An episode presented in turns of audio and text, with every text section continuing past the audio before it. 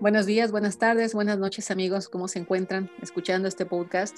El día de hoy tenemos la oportunidad de hablar de Dante Alighieri a 700 años de su fallecimiento. Estaremos, estará cumpliendo en este próximo mes de septiembre eh, siete em, siglos desde que Dante nos dejó. ¿Qué le parece, este doctor Moisés?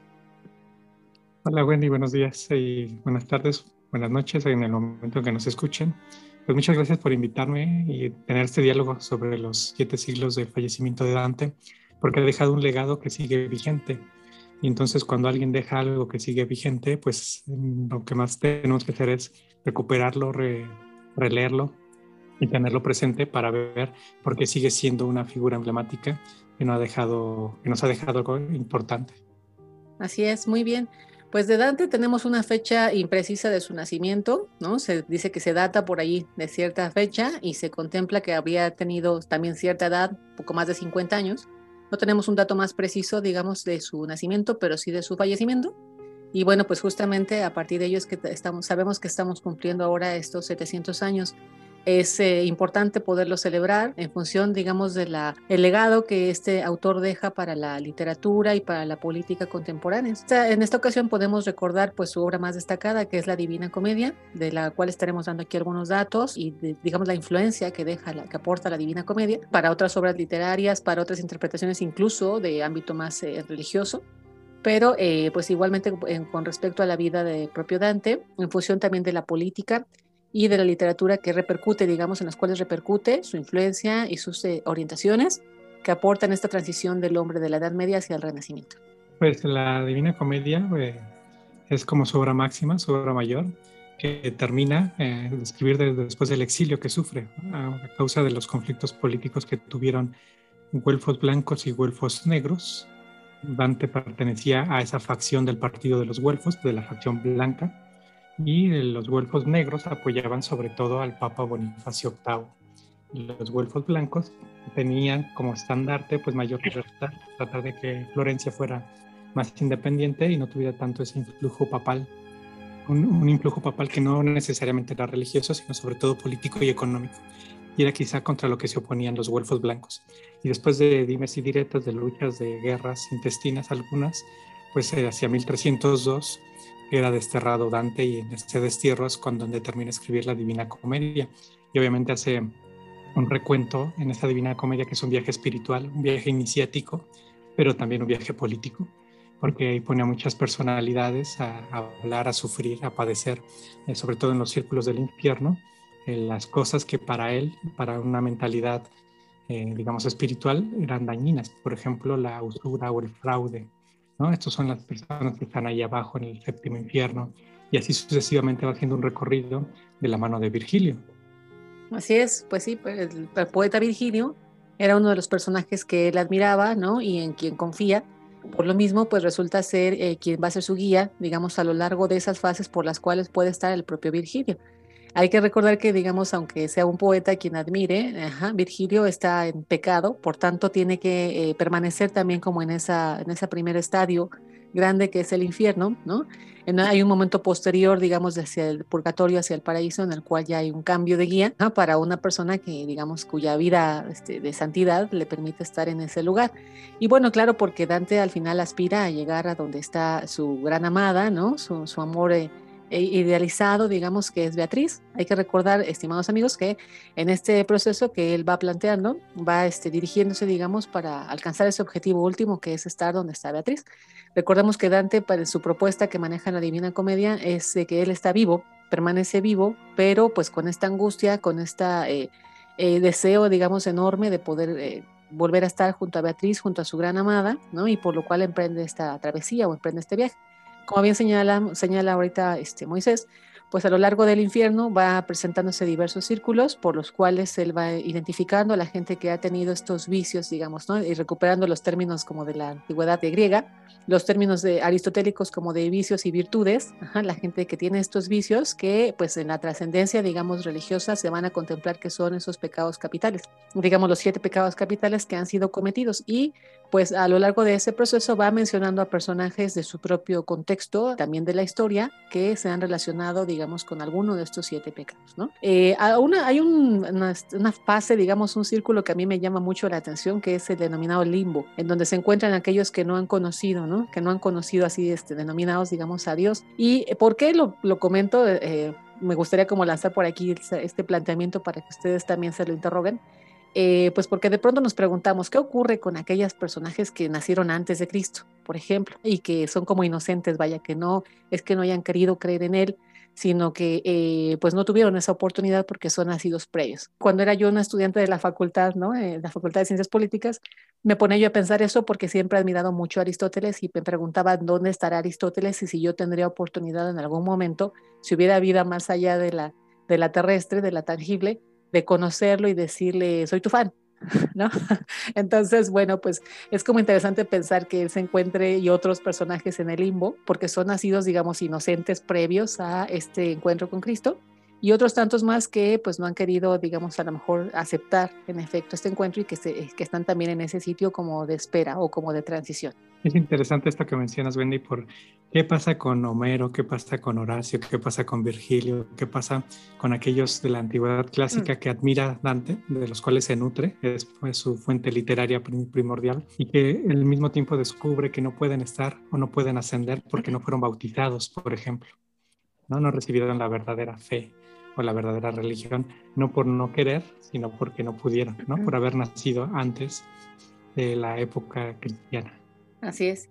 Y bueno, hablando del legado que esto tiene, pues la, idea también que, se lleva, digamos, a la religión, a la práctica religiosa, que en este caso sería el pensar que un infante debe ser bautizado prontamente para que pueda acceder a ese paraíso, digamos. Pues si uno revisa la historia, los bautizos, eh, vaya desde la época de Cristo, él mismo es bautizado cuando ya es un adulto y otros tantos este, personajes que son bautizados por Juan Bautista y en el río Jordán y bueno, que reciben, digamos, ese sacramento que después se va a establecer así en la, en la iglesia católica, pues llevado, digamos, cada vez a una edad más temprana, en función de pensar que la persona puede fallecer y que pues no va a ser bautizado, por tanto se va a quedar en alguna otra área, en algún otro espacio que no sea, digamos, el paraíso, que no sea el cielo. Entonces es como que cada vez más pronto vamos a bautizarlo por, por cualquier cosa hasta llegar a la práctica, digamos, que se tiene en nuestros días, ¿no? Que es de que un bebito, pues recién nacido, eh, prontamente reciba ese bautismo para que pueda ser así ya contemplado como en esa divinidad, como hijo de Dios.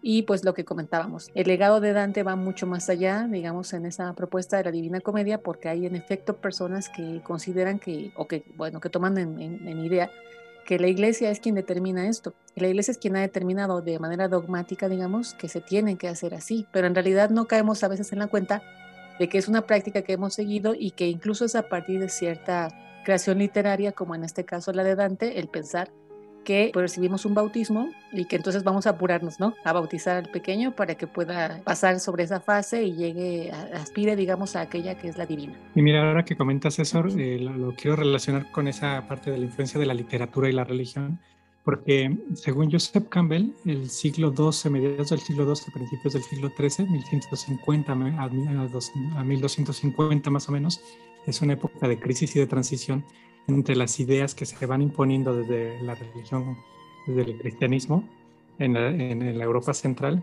y el influjo que tienen los pueblos originarios sobre una visión más pagana, por decirlo de algún modo, y te van dando cuenta que no coincide lo que profesan desde el Vaticano, por ejemplo, los papas, con la fe que se está manejando desde lo filosófico, lo teológico. Y entonces ven que hay un desfase entre lo político y lo espiritual. Y entonces, según Joseph Campbell, por eso surge este tipo de literatura de eh, las leyendas artúricas, donde ponen en entredicho cómo es el verdadero camino espiritual. Y más o menos esto lo retoma un poquito después eh, Dante para hacer lo mismo, una crítica hacia la religión como institución sociopolítica o económica que defiende ciertos intereses en la vida terrenal y se olvida de los otros, que son los quizás los principales. Y por eso Dante critica a muchos de la iglesia y están en el infierno porque no están respetando los mandatos espirituales que, ellos mismos profesan. Así es, como hablábamos, uno de los legados que da en la parte política es justamente la secularización, la separación, digamos, de la iglesia y el Estado, porque aunque él es un creyente católico y, quiere seguir esa práctica, incluso así pues lo plantea en esta obra, su, fe, digamos, su creencia, la plantea en esta obra, también tiene la idea de que pues se corrompe. Al final de cuentas, como decimos, ¿no? La iglesia está constituida por personas, por humanos entonces se corrompe en sus ideas y bueno, cuando él le toca vivir en el segundo milenio, digamos, ¿no? Ya es este que se tienen estas prácticas tergiversadas, ¿no? En lo cual pues él contempla que no se seguirían los principios eh, más fundamentales y por eso es que de pronto, eh, a, lo mejor paradójicamente, encontramos en el infierno a personajes que se supone que deberían haber ido al, paraíso, ¿no? O al cielo. Y solamente voy a decir que justamente que eso es una de las cosas que, que los especialistas como Jacqueline Reset afirma de, de, Dante, ¿no? que es un adelantado a su época por la separación de poderes, que cada quien tiene su, su campo o su ámbito de, de, influencia. ¿no? Así es, y eso le sirvió para ser, eh, pues digamos, mal visto ¿no? por muchas de las autoridades eclesiásticas de su época, como bien mencionabas, en esta guerra que se da. Él mismo incluso participa, no solamente con las ideas, sino también en este caso con algunas de las, este, vaya, de las actividades físicas tangibles, ¿no? Que se realizan en aquella época. Entonces, bueno, pues mucho de eso, repito, la, influencia que se tiene es, digamos, la idea que, también se maneja en, nuestro contexto, varios siglos después, solamente hasta con Benito Juárez, que en este caso sería, pues, eh, considerar que cada uno, ¿no? De los sectores tiene sus propias funciones y sus propios intereses y que no deberían estar como entremezclados, eh, porque eso generaría nuevamente pues cierta tergiversación de los principios tanto de uno como de otro. O sea, como que de un lado debe estar la política y de otro lado debe estar pues la, la cuestión de fe, ¿no? Más dogmática. Y la influencia, bueno, más allá de esto que ya hemos analizado un poco lo espiritual, un poco lo religioso, lo político, también eh, la Divina Comedia influye en el lenguaje porque se afirma que Dante inventa el italiano o algo así, ¿no? Lo que pasa es que a la lengua vulgar medieval italiana, que se hablaba en la zona de la Toscana, más o menos por ahí, le, le, pone los atributos de la gramática latina o de latín, entonces le da un nuevo toque, la eleva de nivel, por decirlo de algún modo, o baja el nivel, no sé cómo decirlo, de modo que la lengua vulgar, la que se habla todos los días, tiene un nuevo brillo, más sustanciales, o al menos para la mayoría de la población. Así es, el llamado volgare, volgare o vulgar, ¿no? El latín vulgar, en efecto. Recordando que el latín vulgar se refiere en ese sentido al vulgo o al pueblo, digamos, el que se habla del pueblo. Así es, de Dante se comenta que escribía en, latín y también en provenzal, en función de que era pues otra lengua romance de las que estaban en esta, en esta área, en esta zona en la cual él toca desenvolverse. Así es, bueno, pues estas ciudades, estas culturas, estas lenguas, digamos, tienen esta fuerte influencia, pero solamente hasta eh, digamos que llega el periodo ya de su muerte, es que se le reconoce, como a muchos otros autores, Moisés, a muchos de estos autores que son ya como reconocidos de manera póstuma. En efecto, en los últimos años de vida estuvo Dante escribiendo eh, pues la Divina Comedia y pues aún así exiliado, separado, digamos, de su cultura, de su ciudad, de su familia, de lo que él conocía, termina de escribir esta obra y solamente después es como que Florencia dice, era nuestro gran personaje, vamos a reconocerlo, pero pues se sabe por ahí que su tumba de hecho pues está vacía, vaya simbólica nada más, ¿no? Que se encuentre su tumba en Florencia porque en realidad eh, pues sus, sus restos, digamos sus últimos días pues no pudieron quedar aquí en esta ciudad, justamente debido a problemas políticos, eh, una vez que él pues, es exiliado de esta ciudad. Y sus textos, algunos de ellos, eh, a él mismo, a sus hijos, fueran condenados a la hoguera, ¿no? Si volvía a Florencia, lo iban a quemar. Y en algún momento hay una especie de, de perdón y que él puede volver siempre y cuando pida perdón ante los jueces, una cosa así. Y él dice, no, pues no, no regreso, ¿no? Sí, ¿no? Parece que él se enrabena, ¿no? Al final donde pasa sus últimos días. Así es, así es, en efecto. Sí, pues esto llegaba a más, ¿no? A más personajes, en este caso su familia, digamos, su esposa, sus hijos.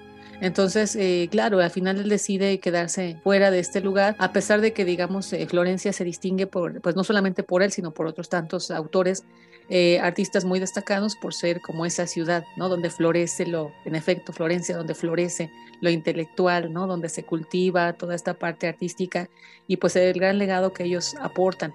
Pero bueno, lamentablemente por temas también de política es que Dante no puede quedar allí y bueno, pues siempre se quedará como con esa inquietud y con esa angustia. Y bueno, en aquella época, nada más como acotación, pues Florencia era una de las naciones, provincias, ciudades más poderosas, ¿no? El Florín nace en aquella época, en 1250 más o menos, y es una ciudad eh, económicamente en auge.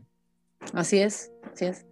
Ah, bueno, pues recapitulando, digamos, sobre la Divina Comedia, también hay que destacar la gran creación artística que realiza aquí Dante, eh, todo como muy cuadrado, muy bien medido, muy bien definido, ¿no? Lo que va a presentar. Si recordamos, la Divina Comedia está constituida por 100 cantos, el canto introductorio y luego cada una de estas fases que son este, el infierno, el purgatorio y el paraíso, en 33 cantos, cada uno de ellos. Pero muchos de los temas de los cuales, eh, o características, vaya, que definen a la Divina Comedia, de pronto se ponen en interrogación, porque hace rato comentábamos, ¿no? Antes de comenzar este, este programa, pues no porque se llame canto hay que pensar que es un canto como tal, digamos, como lo, como lo conoceríamos nosotros de cualquier tema que se pueda interpretar, ¿no? Siempre, digamos, hay que contemplar que esto eh, es un hecho que, le precede, vaya, las creaciones poéticas, líricas desde la antigüedad y que, bueno, al final así es como están eh, siendo constituidas las, los, eh, la composición, digamos, de la obra. También, pues, el hecho de que llamara este, comedia, por ejemplo, a, a esta obra, ¿no? La Divina Comedia, pues en función de que no tenía un fin trágico, ¿no? Pensando otra vez en la antigüedad este, clásica, el, considerar una tragedia versus una comedia, ¿no? Es como que la tragedia siempre los personajes les va muy mal y terminan mal también. Entonces, como esta obra al final tiene un, este, digamos, un acercamiento, este objetivo, el acercamiento con Beatriz, en fin, todo ello, es como que termina feliz, ¿no? Como que no tiene ese fin malo para el personaje, no sé, que vemos en tragedias como Edipo, no sé, algunas otras clásicas. Entonces, pues tuvo a bien nombrarle Dante comedia, ¿no? ¿Y por qué divina? Pues porque en efecto va por esa divinidad, conociendo esas deidades, ¿no? Identificando a esos personajes, y bueno, pues por eso el nombre. Hay muchas personas que de pronto se preguntan, ¿no? ¿Por qué se le llama comedia si no tiene como más atributos propios, digamos, de ello? Pero pues es lo que se supone, bueno, lo que se sabe es que la, la situación aquí fundamental es el hecho de que Dante haya considerado que el final no era trágico y por lo mismo pues no podía llamarle una tragedia, sino en este caso una comedia. Y como bien mencionas, él le puso comedia, ¿no? Era comedia y luego le llama comedia de Dante y conforme se fueron publicando las ediciones, alguien, eh, ahora no recuerdo quién, en una de las, eh, las portadas puso la divina comedia de Dante como siendo la gran divina, ¿no? Como una grandeza obra para vender el libro mejor y entonces, pues ahí, ahí se le empieza a quedar la Divina Comedia, la Divina Comedia. Y ahora ya lo conocemos así, ¿no? Como la Divina Comedia. Así es. Ah, bueno, en efecto, ¿no? Al final, como decíamos, este, logra su objetivo después de ir como en esa travesía. Mucho de lo que se sabe también es que Dante no tuvo, vaya, una enamorada que en efecto era esta persona, Beatriz, aunque nunca pudo concretar algo con ella. Y bueno, se supone que su inspiración, su musa, no solamente para esta obra, sino también para este, otras tantas que va desarrollando, eh, pensando, digamos, en una perfección en cuanto a la belleza, digamos, en cuanto a la estética hay que recordar que los artistas justamente es lo que quieren compartir, ¿no? La belleza que admiran con respecto a algo. Y en este caso, pues eh, eh, digamos, eh, Dante quiere compartir no solamente su postura política, no solamente su reflexión, digamos, su visión, ¿no? En torno a la, al, más allá, digamos, en estas fases, sino también esa estética, digamos, que ah, lo asombra, que él admira en un personaje en particular, un personaje femenino que sería Beatriz. Y, en el, y en el otro nivel el simbólico, ¿no? Beatriz como, porque recordemos que Dante era devoto de Santa Lucía y de la Virgen de Guadalupe, de la Virgen María, perdón. ¿no? Entonces esa es, la representación de la, de la, imagen femenina, de la deidad femenina, a través de la cual él va a poder elevarse, tener una visión espiritual y tocar el otro lado, ¿no? el paraíso, lo que sea, desde su visión cristiana. Así es, esto viene bien también en la modernidad, ¿no? Crítica, digamos, ahora con las posturas feministas, el considerar, por ejemplo, en la religión, que típicamente se ha, se ha contemplado que el papel de la mujer es como de la persona que eh, son saca, de la persona que echa a perder muchas de las cosas, ¿no? Las hace mal, por ejemplo, pensar en el personaje propio de Eva, o pensar, no sé, en la mujer de Lot, que voltea y se queda congelada, se queda este, hecha sal, petrificada como sal, eh, debido a, a decisiones erróneas, no sé, que toman personajes femeninos. Pero esta renovación que viene, digamos, en la propia Biblia, en el Nuevo Testamento, con la Virgen María, que acabas de señalar, ¿no? Es como esta idea de ahora por una persona entró el pecado, pero ahora por otra persona entra la salvación. Llega la salvación, digamos, como madre de Jesús, como madre de Cristo, ¿no? Entonces es la misma idea que él retoma como en un personaje femenino, que viene como a resarcir. Ahora es como la parte de la protección, de la santidad, de la bondad, como dije, la estética, la belleza, ¿no? Que él plantea en este personaje eh, femenino, que sería Beatriz, y pues de lo cual, digamos, se nutre pues el resto de la bondad, de la apatía, no sé, que se puede tener hacia otros tantos personajes, a través justamente de ella, como un reflejo, como una como un punto a seguir, un personaje a seguir, digamos, así planteado, como su ideal, ¿no? Que justamente lo, lo, lo plantea aquí Dante. En uno de los cantos del infierno, cuando le di pregunta Dante a Virgilio que por qué viene a ayudarle a hacer ese recorrido, Virgilio dice que, bueno, Beatriz bajó del cielo y le dijo que, le, que como él era su guía, su mentor, pues que les, él lo guiara, ¿no? Que fuera su, su profesor o su maestro en ese camino. Y él le pregunta a Virgilio, oye, ¿y a ti no te da miedo bajar ¿no? de las esferas celestes en las que estás a este reino terrestre o mortal? Y Beatriz le responde, solo te tiene que dar miedo cuando ofendes a alguien. Cuando no estás buscando el mal de alguien, no tienes por qué tener miedo de nada.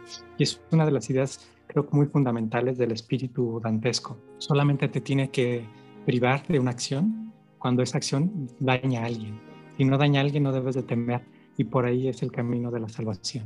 Así es, en efecto se plantea, ¿verdad? Que Beatriz misma es quien ha pedido este apoyo, esta ayuda, esta guía, digamos, para Dante, justamente el mismo Virgilio. Y en efecto, en su mismo proceder, en su hablar, se vislumbra, digamos, esa, esa perfección, ¿no? Que se nota en este personaje y que, bueno, es, eh, como podemos eh, verificar ahora, no solamente es como el comentario, sino también una enseñanza. Es como que la Divina Comedia en diferentes puntos, en diferentes elementos, da como este legado, ¿no? De enseñanza para quien lo, quiera tomar, quien lo pueda tomar, pues de ahí aprende también un poco, insisto, en torno a esos eh, vicios y virtudes de la, de la propia característica humana, de la propia definición humana. Y ahora que vamos a llegar la Semana Santa, del 2 de abril, Viernes Santo, la Divina Comedia empieza un Viernes Santo de 1300.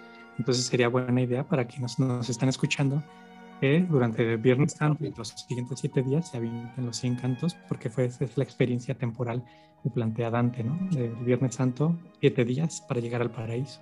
Así es, estimados amigos, si ustedes quisieran vivir como esa experiencia, estaría muy bien, ¿no? Considerando que en efecto el día que comienza es el Viernes Santo, esta obra, en la propia Divina Comedia, podríamos hacer un ejercicio de lectura, ¿no? Que iniciara este, este, en este 2021 con el primer, el Viernes Santo, perdón, ajá, que en este caso es para eh, la fecha de abril, ahora mismo se los comento. 2 de abril. Así es, el 2 de abril, perfecto, gracias, el 2 de abril. Eh, comenzar, digamos, este ejercicio de lectura y llevarlo a lo largo de esos siete días para vivir como esa experiencia en remembranza o en conmemoración de los 700 años del fallecimiento de Dante. Pues muchas gracias. Eh, ha sido un placer dialogar contigo y Wendy. Y ahora quien nos escucha, un saludo muy fuerte. Gracias. Muchas gracias, doctor Moisés Villaseñor. Eh, y pues también me despido, su servidora, doctora Wendianel Vázquez. Gracias, hasta pronto.